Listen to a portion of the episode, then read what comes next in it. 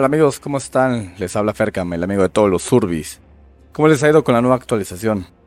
Yo les tengo que confesar que, contrario a lo que muchos jugadores han expresado últimamente, principalmente Main Surbis, esta actualización me ha gustado bastante. Ya les he comentado que yo soy lo que se podría llamar Main Killer, pero esa declaración podría confundirse y hacerles creer que juego exclusivamente de asesino. Y no, de hecho al inicio de mis streams normalmente me aviento una o dos partidas de Surby en solo queue, cambio el resto del stream a Killer y al finalizar la transmisión casi siempre me quedo una o dos horas más jugando en equipo de Surby. Así que sí, tengo una perspectiva desde todos los ángulos afortunadamente. Empezamos por confirmar lo obvio y que no vino a ser novedad con el parche. Jugar de solo queue es lo más difícil que hay en el juego. A veces tienes tú que hacer todo el upeo, a veces tú eres el único que repara y a veces tú eres el más débil del equipo y le cuestas la partida a los demás. La coordinación es en el mejor de los casos muy difícil y en la mayoría es inexistente. Jugar de asesino sería, a mi parecer, el punto medio. No es fácil, ya que a diferencia de los sobrevivientes, estás el 100% de la partida en activo, pateando generadores, en cacería, buscando sobrevivientes, planeando por adelantado, cuidándote de cada perk que han demostrado los Surbis, etc. Si tú como killer tienes tiempo libre, algo estás haciendo mal.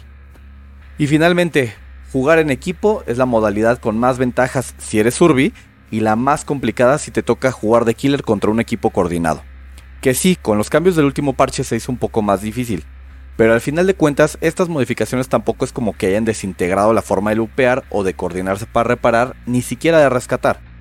Han balanceado un poco algo que debemos ser honestos, estaba muy hacia el lado de los equipos. Al final, nunca van a poder encontrar un balance entre comillas justo cuando se trata de un 1 contra 4. Cuando los 4 pueden estar todos conectados o puedes estar tú solo y no saber lo que está pasando.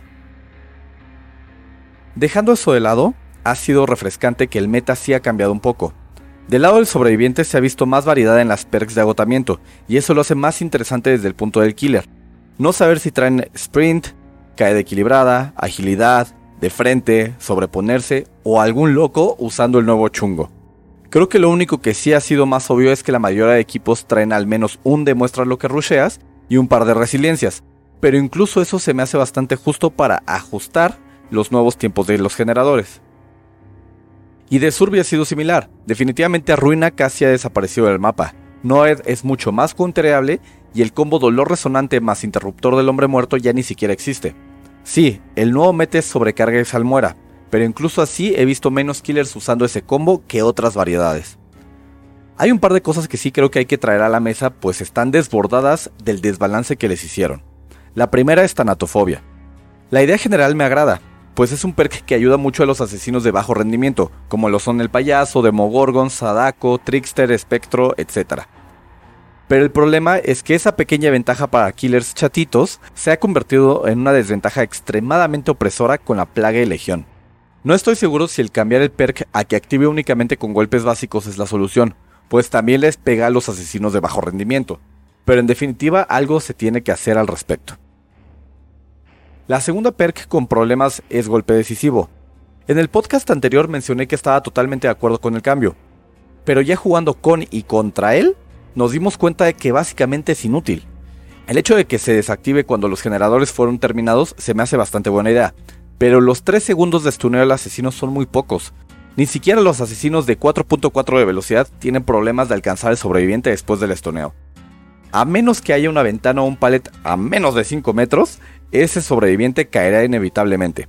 Tal vez probar con 4 segundos pueda darle un mejor desempeño. Y si de plano no funciona, regresarlo a los 5 segundos originales. Aunque creo que 5 segundos es mucho para los asesinos que dependen de golpe básico. Como dije, es complicado darle un balance con tanta variedad de asesinos y ventajas. Ahora hablemos de Chungo. Ay, mi querido Chungo. Qué bueno que estás muerto, la neta. Me sorprende la cantidad de jugadores que dependían casi exclusivamente de esta perk. Tanto así que en incontables foros, páginas de Facebook y Twitter han querido hacer un boicot para que regresen a Chungo a su estado anterior. Esto se me hace una tontería. Esa perk estaba rota y no hay forma en la que puedan justificar lo contrario. Es como cuando los asesinos se pusieron a patalear por el primer nerfeo a ruina. Cuando la perk y sus pruebas de habilidad eran una reverenda mentada de madre. Aun cuando después fue nerfeada por el combo con Inmortal, el nerfeo era bien merecido. El meta cambió, algunas cosas cambiaron, pero si desde un inicio eran igual de mancos que yo para lupear, el problema no fue el nerfeo a chungo, el problema es que debemos mejorar en los loops y mind games y aprender a no depender de una sola perk. Como les dije, yo juego bastante de sobreviviente y la verdad la jugabilidad en general la siento igual. ¿Saben qué se ha cambiado? la cantidad de desconexiones. Es impresionante ver cómo en una de cada tres partidas, al menos un surbi se desconecta al primer cuelga o tirada. Pero bueno, eso es parte del cambio de meta y poco a poco se irá acomodando. Por favor no lo hagan, nos pasa a chingar a los demás sobrevivientes la partida. Si te tiraron rápido, al menos aguanten el gancho hasta que te rescatemos o haz tiempo en lo que se completan los primeros generadores. Y para abordar el último tema que ha estado en boga, mi querida enfermera. Creo que todos hemos visto el clip que se hizo viral donde una enfermera tira a los cuatro sobrevivientes en menos de 45 segundos. Por si no lo vieron, es un clip de una partida competitiva donde al inicio la enfermera logra ver a un sobreviviente gracias a Inmortal. En lo que se transportó hacia este, otro sobreviviente destruyó un maleficio que resultó ser tierra embrujada. Y como el killer tenía también retribución, logró ver el aura de todos, Sobra decir que con la vulnerabilidad de Tierra Embrujada y la lectura de horas de retribución, el juego terminó antes de que los Surbis pudieran hacer algo al respecto. Sí, ese clip es impresionante. Sí, que un asesino pueda terminar una partida en 45 segundos está rotísimo. Pero hay que tomar varias cosas en cuenta. La primera es que esta es una situación poco probable. Desde entonces me ha tocado ver muchos jugadores que han llevado enfermera con esta combinación de perks y no les sale ni la mitad de lo que esperaban. Segundo, Podríamos también hablar de lo mal ubicados que están los tótems. En este clip encontraron y destruyeron tierra embrujada en los primeros segundos de la partida, pero bien pudo haber sido ruina, como en incontables ocasiones le ha sucedido a la mayoría de los asesinos. O pudo ser devoradora, favor de sangre, control de masas o arrullo de cazadora. En esos casos, que son muchísimo más comunes, el asesino ni siquiera le sacó provecho a dicho perk, y desde el primer minuto tienen uno o dos perks menos. Tercero, Sí, la enfermera es muy poderosa y aún más con perks de vulnerabilidad, no lo voy a negar. La solución que creo vendrá próximamente es que sus golpes después de la proyección no valdrán como golpes básicos y automáticamente todas esas perks serán prácticamente inservibles para la enfermera. ¿Seguirá estando rota? Es correcto, seguirá estando rotísima. Pero en un juego donde actualmente hay 28 asesinos, de los cuales solo una está rota, pero el 70% son promedio o bajos, creo que es necesario tener algo así de fuerte para contrarrestar. La otra opción es que a los asesinos débiles del juego les hicieran un buen buff, lo cual dudo fuertemente suceda.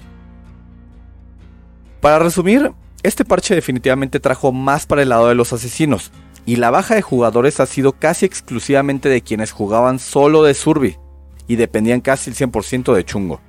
No podemos decir que la baja del 19% de jugadores fue por este parche, porque desde hace meses que DVD ha estado perdiendo y ganando jugadores, pero al final se mantiene el promedio que maneja desde hace dos años y medio.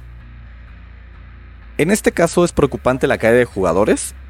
No, estos jugadores son los mismos que más tarde regresarán, pero ahora jugando de killer, y dándose cuenta que no es tan sencillo como suena. Al final, la mejor opción para cualquier tipo de jugador, así sea casual o competitivo, es jugar de los dos lados y disfrutar el juego completo. ¿Han habido más campeos? Tal vez. La verdad yo me he topado la misma cantidad que antes. ¿Ha aumentado el Gen Rush? También. Aunque tengan 10 segundos más los gens, he visto aún más demuestra lo que vales, más resiliencia, más cajas de herramientas con buenos addons y equipos más coordinados.